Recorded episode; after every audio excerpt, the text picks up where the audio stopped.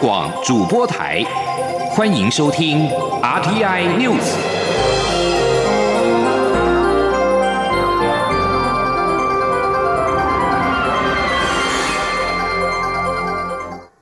各位好，我是主播王玉伟，欢迎收听这节央广主播台提供给您的 RTN News。今天是二零二零年十一月二十五号，新闻首先带您关注。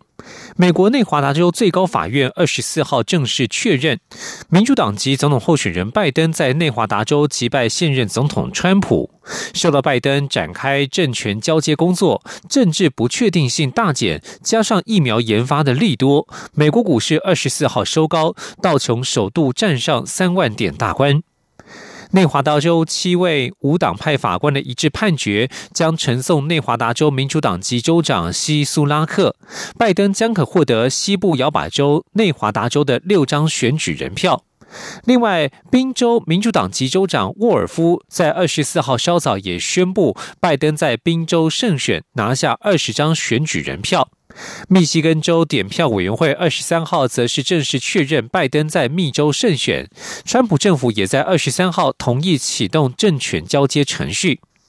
由于拜登展开政权交接工作，政治不确定性大减，加上 COVID-19 疫苗研发连报佳音，投资人确信明年经济可以迅速复苏。美股二十四号收高，道琼指数首度站上了三万点大关。道琼工业指数收盘时上涨了四百五十四点，以三万零四十六点作收。标准普尔五百指数上涨五十七点，收在三千六百三十五点。纳斯达克指数上涨了一百五十六点，收在一万两千零三十六点。全球武汉肺炎疫苗好消息频传，中央流行疫情指挥中心发言人庄仁祥二十四号表示，台湾最快明年第一季，或是保守估计在明年中即可透过武汉肺炎疫苗全球取得机制 COVAX 取得百分之十到百分之五十人口的疫苗量，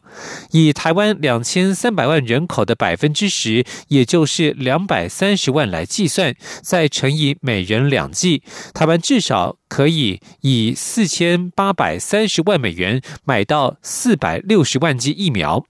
中央流行疫情指挥中心发言人庄仁祥表示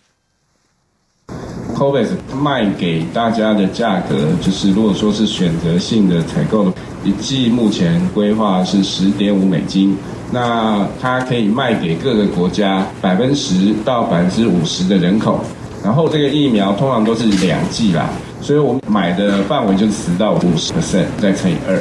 大概最保守是明年中，那最快就是如果 COVID 真的照他说是 Q1 可以提供的话，那当然就可以有第一季。庄润祥指出，目前 COVAX 已经开出首波疫苗清单，提供阿斯特捷利康、德国 BNT、赛诺菲供台湾选择。我方则决定三支疫苗都保留，是临床试验进度、疫苗效果、价格等做最后评估。至于台湾预计购买的疫苗数是三千万剂，预算大约新台币一百一十五点五亿元。另外，机关署二十四号表示，今年公费流感疫苗整体的使用率已经超过九成，包括九六十五岁以上的长者以及学龄前幼儿接种数都已经接近目标接种率。因此，从十二月一号起，重新恢复五十到六十四岁无高风险慢性病人的成人公费流感疫苗接种作业，呼吁符合公费接种资格的民众尽速完成接种，以及早获得。的流感保护力，国产的武汉肺炎疫苗有望迎来第一笔的订单。高端疫苗在二十四号证实，已经与马来西亚公司 MGB 签下了三百万剂 COVID-19 疫苗的预先采购 MOU，总销金额估计最高一点五亿美元，约合新台币四十二亿元。根据外电报道，马来西亚公司 NGB 已经透过医疗事业子公司 MMSB 与高端疫苗签署了俗称武汉肺炎的二零一九冠状病毒疾病 COVID-19 疫苗的预先采购合作意向书 MOU，双方将以最高五十美元、最多三百万剂的数量进行代理协商谈判。另外，根据外电报道，双方目标将于今年十二月底前签署正式的分销协议，目标在明年下半年供货到马来西亚，总销金额最高一点五亿美元。MMSB 公司并且将在本周汇款一百五十万美元，约新台币四千两百七十五万元定金至高端的公司户头，预计将成为台湾首起武汉肺炎疫苗的外销合作案。高端的武汉肺炎疫苗目前正进行一期临床试验，预计约在十二月中旬测试数据出炉之后，送件申请二期临床。二期主要还是会在会在台湾进行，越南也渴望同步展开。继续关注台湾的国防自主的进展，前建国造迈入新阶段。蔡英文总统二十四号南下高雄的台湾国际造船公司，主持厂房及卷板作业启用仪式。美国在台协会处长厉英杰也应邀出席观礼。总统表示，前舰是发展不对称战力、贺阻敌舰的重要装备，如今开始动工，让世界看见台湾守护主权的强烈意志。总统强调，只要大家继续努力，前建国造一定能够开出美丽果实，让国防再添力量。今天记者王兆坤在高雄的采访报道：前建国造建造案开工，蔡英文总统、国安会秘书长顾立雄、国防部长严德发等文武官员按下启动按钮，弯板机将第一块钢板弯制成型，宣告前建国造迈入新纪元，树立台湾国防史与造船史的里程碑。蔡英文总统致辞表示，走在历任政府没有真正走过的这条路，确实有着重重挑战与种种质疑，但不会打倒我们。从今天起，台湾制造的前舰开始建造。总统指出，前舰动工有三项重要意义：首先是透过动工粉碎不实谣言；其次是展现政府落实国防自主的强烈决心，因为和平靠国防，坚实国防要有精实军备。包括沱江舰加速量产、永鹰高教机首飞及前舰国造动工，都向国人展示国防自主的能量已经一天比一天强化。总统强调，动工的第三项意义是让世界看见台湾守护主权的强烈意志。他说：“潜舰是海军发展不对称战力，贺阻敌舰围绕台湾本岛的重要装备。过去很多人想做。”但都只闻楼梯响，不见人下来。现在随着浅见国造的落实，到未来的成军，一定能让世界看到我们守护主权的坚持。总统并借此场合向所有的国军弟兄姐妹说几句话。他身为三军统帅，领导国军是责任，要和国军站在一起。总统说：“虽然保家卫国是艰辛的任务。”部队演训也有些意外伤亡，但是请大家相信，整个国家都跟国军站在一起，而中华民国国军绝对是一支有韧性的军队。我们不怕苦，不怕难，更不会被挫折击倒。总统另要求国防部、中科院、台船公司保持密切沟通，务必用审慎严谨态度做最好的风险管控。让前舰如期如职完成。中央广播电台记者王兆坤在高雄采访报道。继续将焦点转到国会。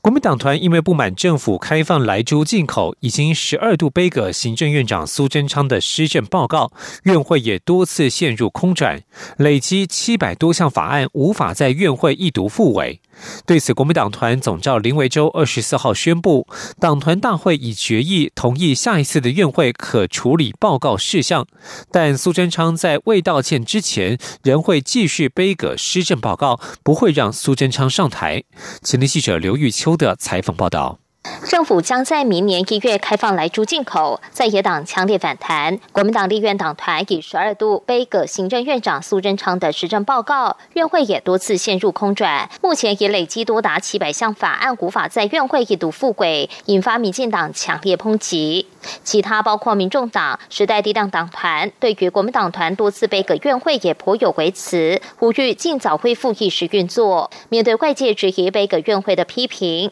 国民党团总召。召林维洲二十四号宣布，党团已决议二十七号起的立法院会可先处理报告事项，但苏贞昌贵道歉前仍不得上台施政报告。党团党的是苏贞昌个人，质疑他对来猪进口的政策事前未充分说明沟通，事后又不谦卑，因为昨事今非道歉。我们过去到现在背个十二次，其实是我们有分开来分流，就是说，第一个委员会不背个，所以委会召开；第二个预算不不背格，所以总预算的报告也通过了，前瞻的预算也通过了，还有防疫好纾困的预算。报告也通过了，都没有挡。苏贞昌已经上台好几次，我们挡的是苏贞昌个人哦。的施政报告。另外，立法院卫环委员会二十四号针对卫生福利部函送修正与开放来猪、来牛进口相关的八项行政命令进行朝野协商。协商过程，国民党立委主张退回，但民进党立委认为应将全案保留。朝野最后并未就修正的行政命令进行实质协商，没有具体共识，同意留待立法院长游锡坤另外召集协商后再议。不过，时代力量在协商中提出一项附带。决议认为，卫福部仅依食品及相关产品输入查验办法第二十四条办理退运或销毁，有放纵业者之嫌。为了避免业者存有侥幸心态，输入产品查验不符合相关规定者，卫福部应依据《食品安全卫生管理法》第四十四条规定，处新台币六万元以上两亿元以下罚款；情节重大者，并得命其歇业、停业一年等裁处。而这项提案也留待之后的协。商再讨论。中广电台记者刘秋采访报道。国家通讯传播委员会 NCC 十八号决议驳回中天新闻台换照申请。台北高等行政法院二十四号表示，中天电视股份有限公司二十三号向法院申请假处分，案件已进行分案，预计三十号开庭。中天新闻台执照为期六年，将在今年十二月十一号到期。NCC 主委陈耀祥表示，中天新闻台违规严重，大股东直接、间接介入新闻制播，显示内控与自立机制失灵。七名委员一致决议驳回换照申请。中天十八号发出声明表示，一定会提出后续的法律救济程序。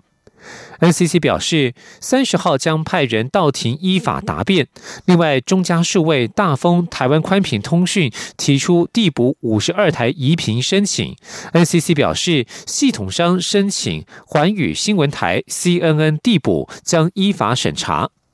NCC 强调，对于谁来递补蛋黄区五十二台，没有预设立场。NCC 在程序上会函询地方政府意见，考量维持市场公平竞争、健全产业发展与保障消费者权益等之后，进行综合判断。在国际消息方面。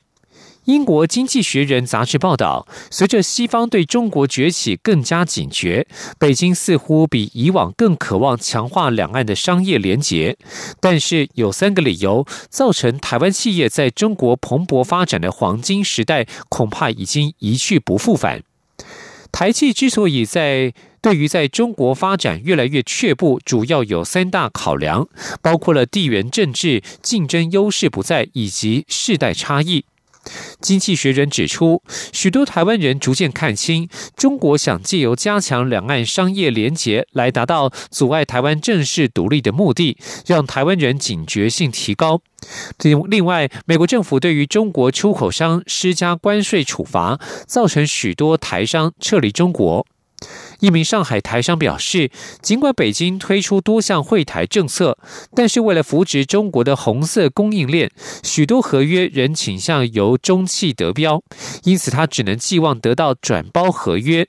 宁波台商协会会长黄胜朝也透露，他们共有三百家会员，至今无任何一家在中国标到过大型的政府合约。台企投资中国的热度降温的第三个理由与世代转变有关。以昆山台商后生集团为例，占多数的台籍主管目前都已经接近退休年龄，但是年轻一代的台湾人如今却不太愿意到中国担任经常吃力不讨好的工厂主管职务，出现了接班断层的问题。这里是中央广播电台。亲爱的海外华文媒体朋友们，我是中华民国侨委员会委员长童振源。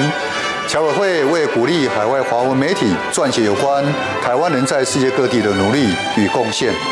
特别创设海外华文媒体报道大奖，规划平面、网络报道类、广播类两类各三个奖项。整件作品只要能展现海外华文报道的专业及深度。就有机会获得美金两千五百元的奖金。报名自即日起至十一月三十日止。相关资讯请上侨委会官网或脸书专业查询。让我们一起汇聚全球侨胞能量，让世界看见台湾。各位好，我是主播王玉伟，现在时间是上午的六点四十五分，欢迎继续收听新闻。交通部观光局二零一七年起致力于推动台湾生态旅游，获得国际肯定。新拍摄的台湾小镇暨独自旅行宣传影片，以女性独自旅行凸显台湾旅游的安全性，最近获得了美国旅游界麦哲伦奖的金奖。观光局指出，这支影片是去年为开拓新旅游客源，锁定年轻千禧世代与历世代。一起旅游特质量身制作的宣传影片，以女性独自旅行凸显台湾旅游的安全性，以越来越在地、越在地越国际的行销概念，锁定台湾陶瓷重镇莺歌与三峡为影片故事背景，带出地方产业与人文特色，强化台湾文化与生态旅游目的地的意向。台湾三百六十八座乡镇区蕴含丰富的人文，观光局自二零一七年起致力于推动台湾生态旅游，深受国际知名旅游媒体的肯定。而先前的宣传影片，在去年曾经获得亚洲生态友善的绿色旅游目的地的银奖，二零一八年获得亚洲冒险旅游目的地的银奖之后，今年的宣传影片以文化艺术观光为主题，再度获得美国旅游届的麦哲伦奖的金奖。台湾铁路管理局二十三号公告，铁道旅游明日号暨蓝皮解忧号观光列车未来五年的经营权由雄狮旅行社得标。雄狮集团也在二十四号说明，目前雄狮已经与十四家国外旅游业者以及一百零五家国内上下游业者签订了 M O U，预估明日号首航将到台东跨年迎接曙光，并于明年春天进一步推出米其林专列。不过具体的细节尚待台铁核定。今天央广记者吴丽君的采访报道。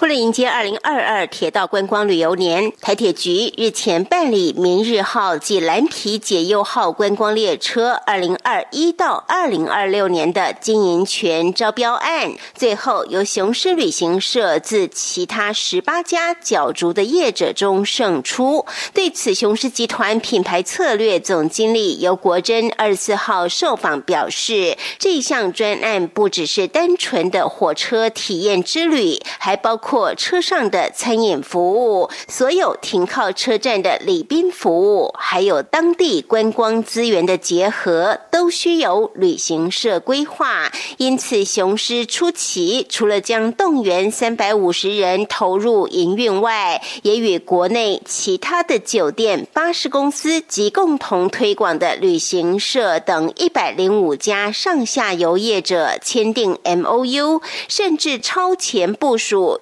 国外十四家旅游业者签订 M O U，希望在 Covid nineteen 以后带动台湾铁道旅游的国际商机。尤国珍说：“另外，国外的部分，未来疫情可能会恢复之后，我们也希望铁道旅游成为台湾未来的一个入境观光发展重要的一环，希望带动国际人士到台湾来做铁道旅游。所以，我们针对国外的业者共同推广的部分，包括日本、韩国、菲律。”菲律宾、马来西亚跟泰国，甚至最远到以色列，总共也签订了十四家国外的旅游业者共同来做推广。当然，在疫情之后，这些 M O U 都已经签妥完毕了。目前，雄狮初步规划，明日号将于十二月三十一号分头从台北及台中首航，开往台东太马里，迎接明年的第一道曙光。之后，还将陆续推出自台北、台中、高雄出发。的专列，包含五天四夜等环岛行程。此外，明年四月也将推出米其林专列，由米其林大厨亲自在列车上为旅客备餐。不过，具体游程、日期及售价仍需经台铁核定后才能上线开卖。只是要价并不便宜，每天大约新台币一万元起跳。中央广播电台记者吴丽君在台北采访报道。继续要关注的是水情的问题。水情未获改善，江南平原明年一期稻作停灌几乎成为定局。环保团体二十四号抨击政府吃农民够够，呼吁应开发水源，开征耗水费。经济部水利署在二十四号下午回应，仍在研拟开征耗水费，而且过去已经与业界开过五十多场座谈会，搜集许多意见。不过，因为涉及国安、经济战略层面，必须审慎做通盘考量，目前没有设定任何时间表。请听央广记者谢嘉欣的采访报道。旱灾中央灾害应变中心二十五号将讨论水情，并决定嘉南平原明年一起稻作是否停灌。由于水情至今仍未改善，停灌几乎已成定局。然而，台湾水资源保护联盟与立委二十四号召开记者会，强调政府不要每次缺水就先从农业用水先砍，应积极开源节流，寻找替代水源，并且要调整用水集聚，用水多者应负担更多，需开征耗水费。对此，经济部水利署回应，认同水价应合理反映成本，且用水大户应负担更多的社会责任。若台水明年提出水价合理化方案，将依法审理。至于耗水费开征，其实水利署经过与产业召开五十多场座谈，手上至少有十多种方案。不过因姿势体大，水利署目前没有时间表。水利署副署长王义峰说：“不管是耗水费的开征，或者是水价的调整，它是一个国家整体经济、国家安全战略的问题，所以必须审慎。我们没有设定时间表，会依照水情以及社会的氛围，然后来取得最大公司后，再来循序推动。”水利署指出，产业对耗水费开征有诸多想法，包括应先开发水资源，而非开征耗水费。产业一滴水已经反复用了五六次，为何还要缴交耗水费？另外，丰水期期间是否合适开征，以及耗水费费率如何设定，且增加的成本也将对产业营运，尤其是受疫情影响、元气未复的行业带来冲击等。中央广播电台记者谢嘉欣采访报道。继续关注财经消息。央行二十四号公布十月份平均货币总计数 M1B M2，其中被视为台北股市动能指标的 M1B 年增率持续上升，为百分之十二点八五，创下二零一零年七月以来新高，显示国人将定存转成活期储蓄存款，对于台股的参与热度相当强。至于台股资金是否过度腐烂，央行表示，由于疫情控制得当，他们经济成长率相较其他国家来得好，台股表现好是有经济基本面支撑的因素。前天记者陈立信宏的采访报道。央行统计，以定期性存款为主要组成分子的 M2 十月下降，主要是因为外汇存款成长减缓所致。这也是因为新台币强劲升值，以外币计价转换成新台币，因此减少。至于以活期性存款为最大组成分子的 M1B，则上升至百分之十二点八五，创下十年四个月新高，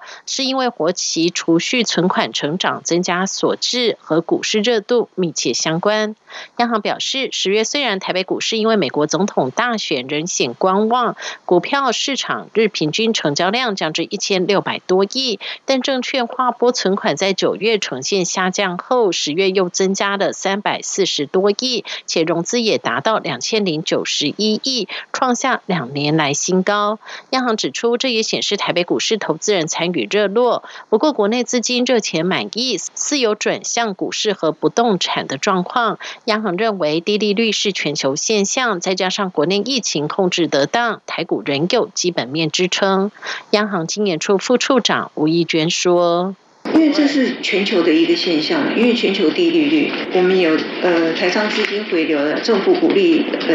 投资台湾的三大方案嘛。那因为要因应那个疫情，虽然我们是相对其他国家比较好，但政府也是在三月以后陆陆续续有推出一些对中小企业的一些融通的机制。哦，之后有除了纾困以外，还有振兴的方案。所以放款和投资主要是希望说企业能够度过这个，如果需要资金的话，可以支持它的一些经济活动。央行也指出，台湾经济成长率较其他国家好，由台积电领军的半导体族群研发和制程能力也相较其他国家强，吸引是全球供应链中心的布局。不过，央行也表示，目前有关注市场流动的资金，也希望银行能放款于实体企业需求，避免让资金转向投机性投资。中央广播电台记者陈琳信鸿报道。李专弊案财罚金额再创新高，玉山银行爆出前李专疑似挪用客户资金，涉案金额新台币一点四亿元，而且为今年第二犯。金管会主委黄天木二十四号宣布裁处玉山银两千万元，并且停止财管资深副总及各经执行长职务三个月。玉山银行年初爆出第一起李专盗用款项，挨罚一千两百万元。七月再度爆出李专盗领客户款项，金管会调查受影响客户四十一户，涉案金额一点四亿元，形同累犯。金管会对玉山银行裁罚两千万元，创下李专财罚案新高。同时停止张姓财富管管理事务处资深副总以及诚信个人金融处各金执行长职务三个月。黄天木表示，金管会去年已经颁布理专十戒，但是千防难防，人心难防。即使有再严密的措施，也难保不会再发生理专挪用客户金钱的案件。但金管会保证，一定会依照情节轻重，让银行受到相应的裁罚。透过玉山银行的裁罚事件，外界将可看到金管会的决心。另外，金管会打炒房，近日将启动不动产贷款专案精简。黄天木二十四号表示，已经选出十家公股及民营银行为对象，锁定余屋贷款风险防控机制、土建融养地以及投资客与豪宅贷款情形等三大重点进行查核。在国际财经消息方面。欧洲议会二十四号针对欧盟贸易政策检讨进行辩论。比利时籍的议员冯安兰代表主要党团之一的社会民主党团发言，呼吁欧盟执委会与台湾展开贸易谈判。欧盟执委会正在进行贸易政策检讨，欧洲议会对此提出一份草案，其中特别呼吁欧盟执委会界定谈判范围，尽快与台湾展开投资谈判。这项草案预计十一月二十六号表决。欧洲议会在表决之前，二十四号在全会当中安排辩论。冯安兰在会中表示，在美国大选之后，欧盟应该与新政府合作，发挥多边主义影响力。另外，在中国方面，虽然支持欧洲投资协定谈判，但是也要指出人权议题的重要性。